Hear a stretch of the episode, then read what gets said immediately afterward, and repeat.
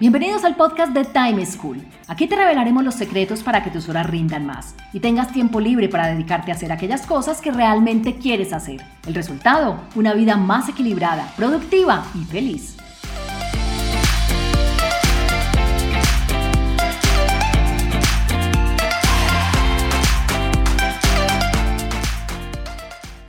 Hola, soy Juan Pablo Lema, un inquieto por la productividad y un estudioso del manejo del tiempo.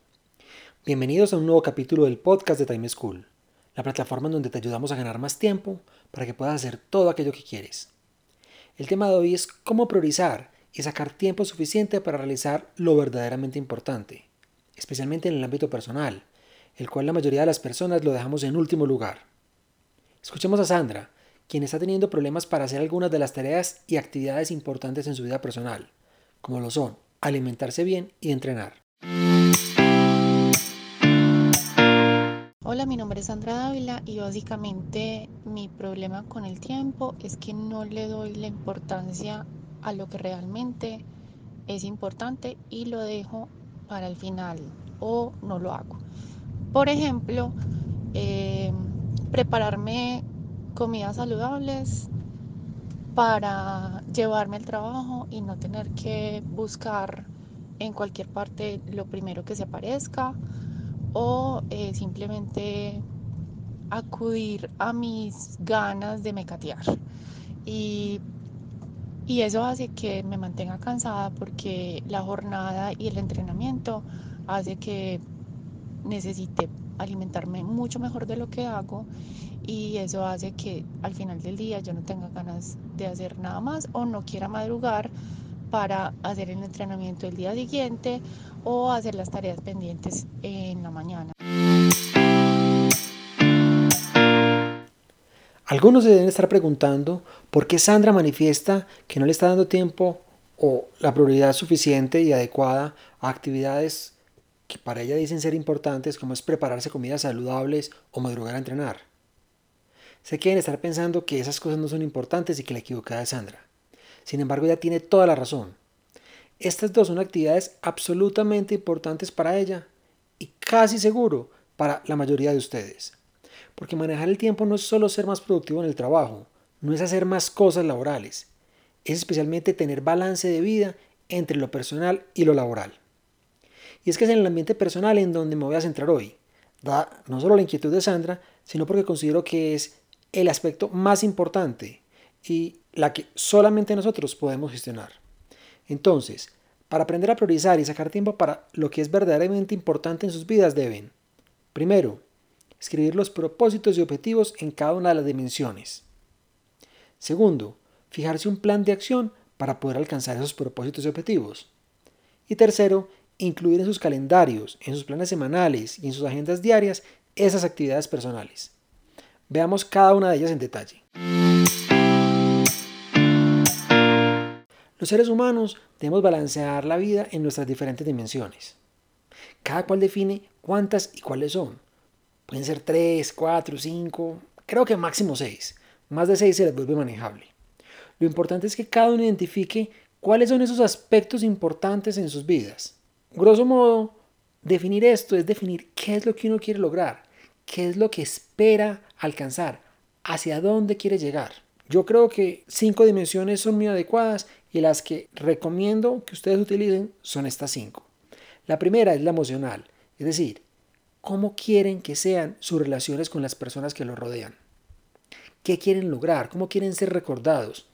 Por sus padres, por sus hijos, por sus amigos, por sus compañeros, las personas que están a su alrededor. La segunda dimensión es la intelectual, es decir, qué esperan saber, qué quieren aprender, cómo quieren ser identificados desde el punto de vista de sus conocimientos, de su trabajo, de su quehacer. La tercera dimensión es la espiritual, es su relación con ustedes mismos o con un ser superior. No necesariamente estamos hablando de religión, estamos hablando de una paz y una tranquilidad interior que cada cual identifica y la trabaja de manera diferente. La cuarta dimensión es la física y es cómo queremos que sea nuestra salud, nuestros cuerpos. Y la última es la económica. ¿Qué queremos tener en cuanto a bienes, en cuanto a dinero, en cuanto a riqueza? Entonces estas cinco dimensiones la emocional, la intelectual, la espiritual, la física y la económica son las que conforman nuestras vidas. En cada una de ellas uno debe tener dos cosas, un propósito y un objetivo. ¿Qué es un propósito? Es ese deseo de largo plazo, de 5, 10, 15, 20 años o hacia el final de nuestras vidas, no importa el plazo, pero que sea largo. Y este propósito nos ayuda a entender el para qué, para qué hacer las cosas. Cuando uno tiene claro qué propósito quiere en su dimensión emocional, entiende las actividades del día a día, cómo le están aportando a lograrlos. Cuando uno entiende las, eh, su propósito en la dimensión física, entiende cada una de las tareas con las que se enfrente, cómo le van a aportar o no a lograr ese propósito. Y además del propósito, que como les digo es etéreo, es de largo plazo, deben tener unos objetivos mucho más tangibles, objetivos con metas anuales que les ayuden a tener acciones concretas y tangibles que sepan que se van acercando, que van yendo hacia ese propósito esperado. En el caso de Sandra apostaría que tiene su propósito en la dimensión física absolutamente claro. Debe estar relacionado con tener una vida sana, saludable, un muy buen estado físico, porque ella nos habla de alimentación y de entrenar. Ahora, tener claro los propósitos y los objetivos no es suficiente. ¿Por qué? Porque muchas veces los tenemos muy claros, como seguramente lo tiene Sandra, pero nos pasa que nos llegan un montón de cosas en el día por hacer. Y cuando uno se dedica a hacer lo que le va llegando, se le va olvidando lo que quiere lograr. Y lo que queremos lograr es un propósito, es un objetivo. Y creo que eso es lo que le está pasando a Sandra. Listo, entonces ya tenemos nuestros propósitos, que son esas metas de largo plazo, y nuestros objetivos, que son esas metas mucho más concretas, con un plazo normalmente cercano a un año. Pero para que todo objetivo se pueda volver realidad, requiere que le establezcamos un plan de acción. Si no va a ser simplemente como un sueño, ganas de que algo pase, pero sin que nada tangible nos ayude a que de verdad se logre. Entonces, un plan de acción son una serie de actividades detalladas que tienen una duración corta, normalmente de no más de una semana, y que nos ayuden a lograr ese objetivo. Muchos deben estar pensando que es realizar las acciones que implican lograr el objetivo, pero no necesariamente. Es todo lo que nos ayuda a crear un ambiente propicio para que lo podamos lograr, para que lo podamos llevar a cabo. Por ejemplo, digamos que en la dimensión espiritual el propósito de alguien es tener paz mental, tener tranquilidad. Eso es de largo plazo. Su objetivo específicamente para un año puede ser meditar una vez a la semana por 30 minutos. ¿Cuál sería el plan de acción? No es solamente meditar, no es realizar esos 30 minutos de meditación. Un plan de acción está conformado por actividades como, por ejemplo, comprar velas de olor para el momento de meditación, descargar playlist de música para poder meditar, comprar ropa adecuada que le permita sentirse cómodo mientras está meditando, definir los días en los que va a realizar esa meditación en la semana, contarle a un amigo que va a empezar a hacer esta, este ejercicio de meditación, ver videos con recomendaciones para meditar. Si ven, un montón de cosas en las cuales no hemos meditado ni un solo minuto, pero lo que estamos haciendo es creando un ambiente propicio y un entorno que nos ayuda a lograrlo. En el caso de Sandra, seguramente el propósito, como les dije, debe ser tener un cuerpo sano y saludable. Entonces, eso es de largo plazo, pero ¿cuál es su objetivo para este año?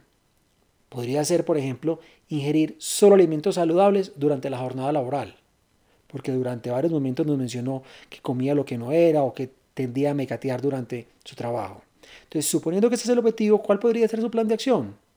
Por ejemplo, buscar recetas saludables para cocinar. Otra actividad, seleccionar de todas las que encontró las recetas que más le gusten.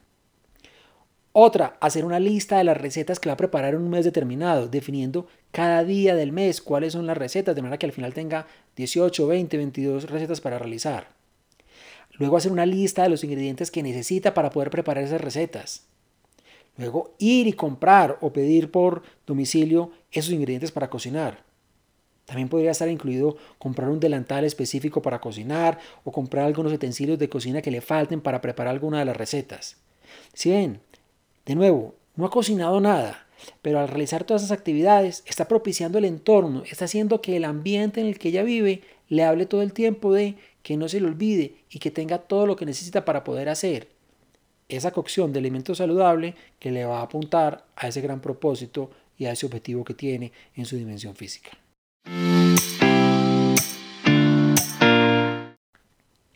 Finalmente, si queremos que algo suceda, debemos fijarle una fecha y una hora de ejecución. De lo contrario, lo dejamos para luego y al final nunca terminamos haciéndolo como le pasa a Sandra.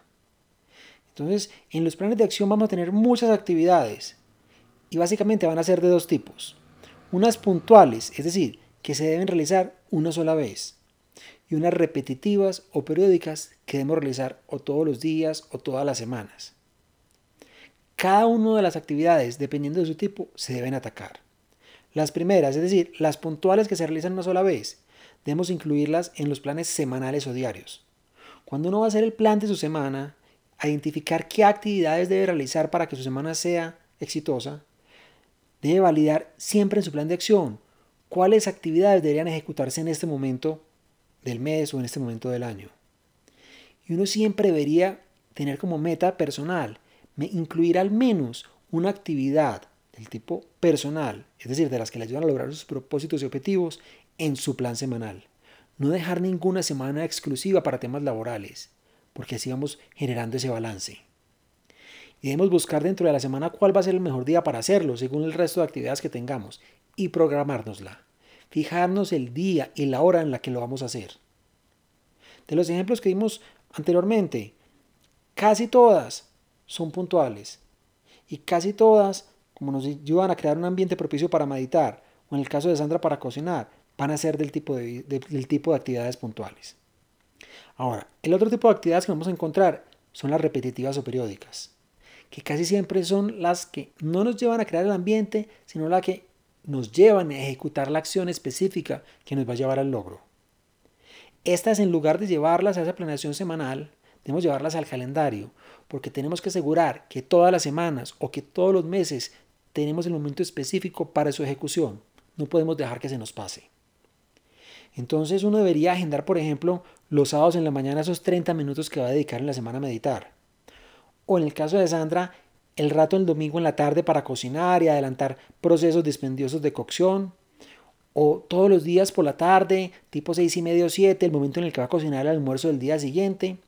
O en la mañana, antes de su jornada, separar el espacio antes de salir para poderlo cocinar con tiempo y evitar que esto le interfiera con otras actividades.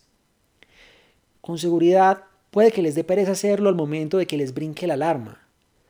Pero las personas tendemos mucho más a hacer lo que tenemos programado.